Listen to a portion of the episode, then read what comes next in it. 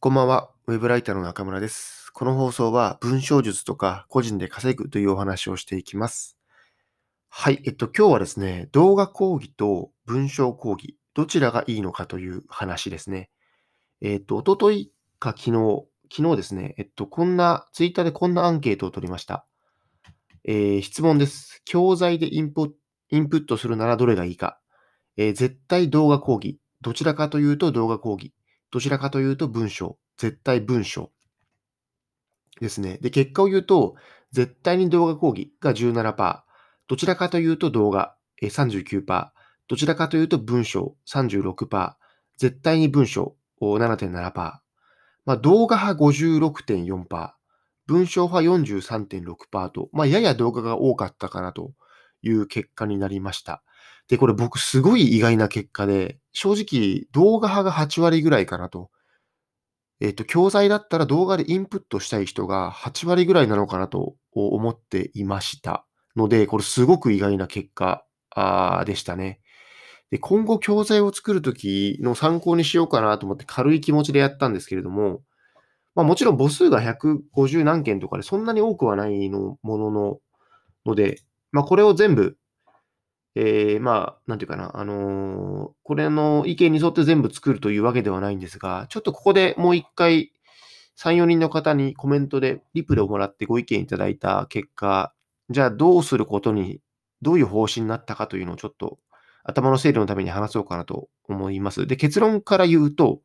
今度動画、動画というか教材を作るときは、動画中心にしつつも、動画の台本に関しては作った方がいいかなと思います。で、動画も、まあ、7分ぐらいだったら目次はいらないかなと思うんですが、あ、まあ、うん、思うんですけれども、おまあ、10分を超える動画であれば、何分は何を話してるみたいな目次は入れた方がいいかなと思いましたね。つまり、えっと、動画講義なんだけど、割とがっつりな台本を作ることで、まあ、文章派の人のお意見も補填できると。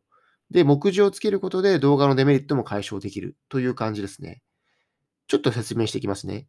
で、そもそも僕が動画講義がいいと思った理由は、僕が動画講義が好きだからというのと、最近の教材は動画講義が多いからという、みたいな理由だったんですね。で、僕が動画が好きな理由は、えっと、動画の方がカロリーを使わないからなんですよね。楽だから。なんか僕読書も結構好きなので、文章を読むことはそこまで苦ではないんですけれども、やっぱ疲れるんですよね。インプットに文章だと。なので、えっと、動画僕2倍速とか2.5倍速ぐらいでバーッとインプットするのはなんか割と得意で、なのでそっちの方がいいんですよね。えー、なので動画がよかいいなと。おで、これちょっと裏話なんですけど、裏話というほどの話でもないけど、あの、誰かが発信するときは動画の方がいい。で、その理由は、二つあって、発信者は動画の方が作るのは結構実は楽という点。もう一個は動画の方が感謝されるっていう理由を挙げてたんですよ。確かになんか動画の方が作り込んでる感があるので、なんか受講者からすると、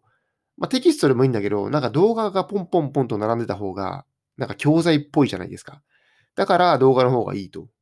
言ってましたね。まあ、実際動画の方が楽なのかどうかは多分テロップを入れるとか、どこまで作り込むかによるんですけれども、僕自身の話で言うと、えっと、どう、えっと、ライティングビギンを作るときは動画講義の方が楽でしたね。あれを全部文章で書けとなったら、どのくらいなんだろうな。12、3万文字がいっちゃうんじゃないかな。下手したらもっといくと思いますね。なので、えー動画にしたという。あと、単純に動画の方がいいかなと思っていたので、当時は。動画にしましたと。まあ、でも僕の動画は多分6、7分の動画が多いので、まあ、割とパンパン見られたかなとは思います。で、えっと、話を戻すと、で、動画はなんで嫌だか、動画のデメリットは何かというところで言うと、いくつか挙げてたのが、えっと、メモを取れないと。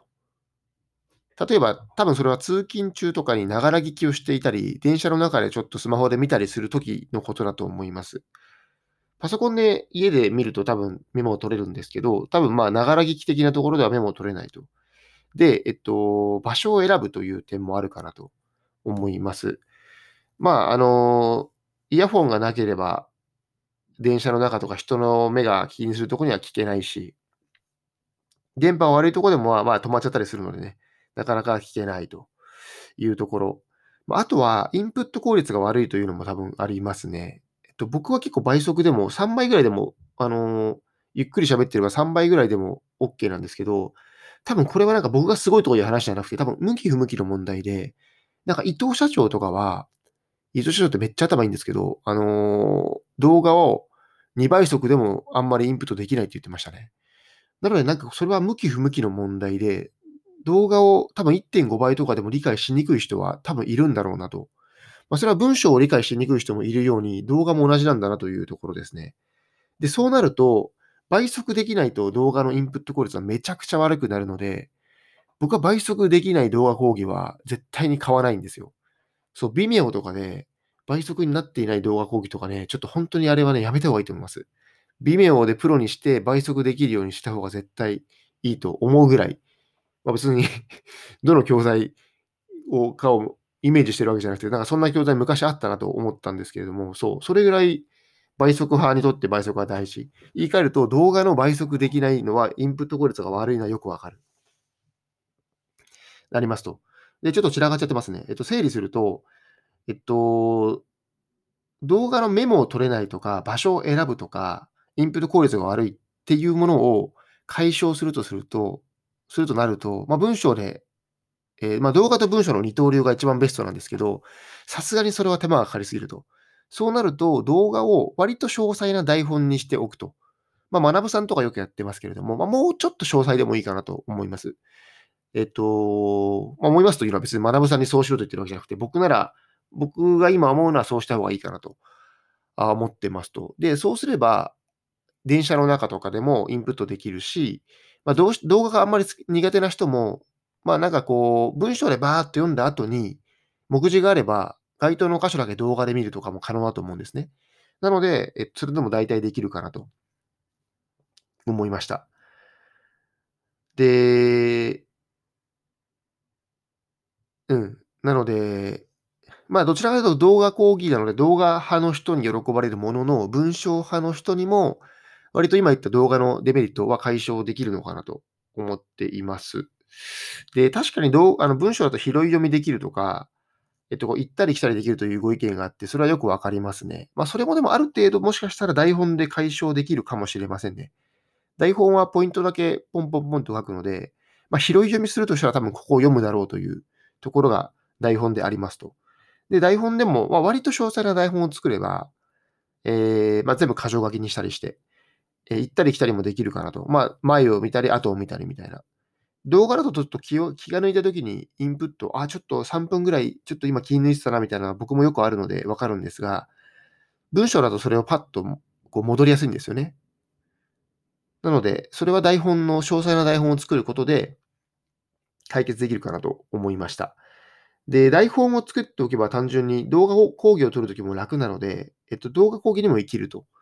まあ、デメリットとしては、ちょっと詳細な台本だとややめんどくさいかなというところはあるものの、まあ、文章でね、ブログをちゃんときっちり書くよりはいいのかなと思いましたので、なんか結局、動画プラス割と詳細な台本、プラス目次、長かったら目次を入れてあげる、みたいな感じがいいのかなと思いましたね。えっと、ちょっとこれなかなか音声だと伝わりにくいかもしれませんが、もし今のお話を聞いて、えー、なんかご意見あったら、えツイッターのリプランとかにいただけると、あの、スタイフのリプランでもいいんですけれども、いただけると大変嬉しいです。はい、そんな感じです。えー、はい、最後に、えー、僕は Web ライター向けの完全無料のロードマップを作っておりますので、まあ、ライティングテクニックとか営業とかに関して学べますので、興味ある方は概要欄から見てみてください。はい、今回は以上です。お疲れ様でした。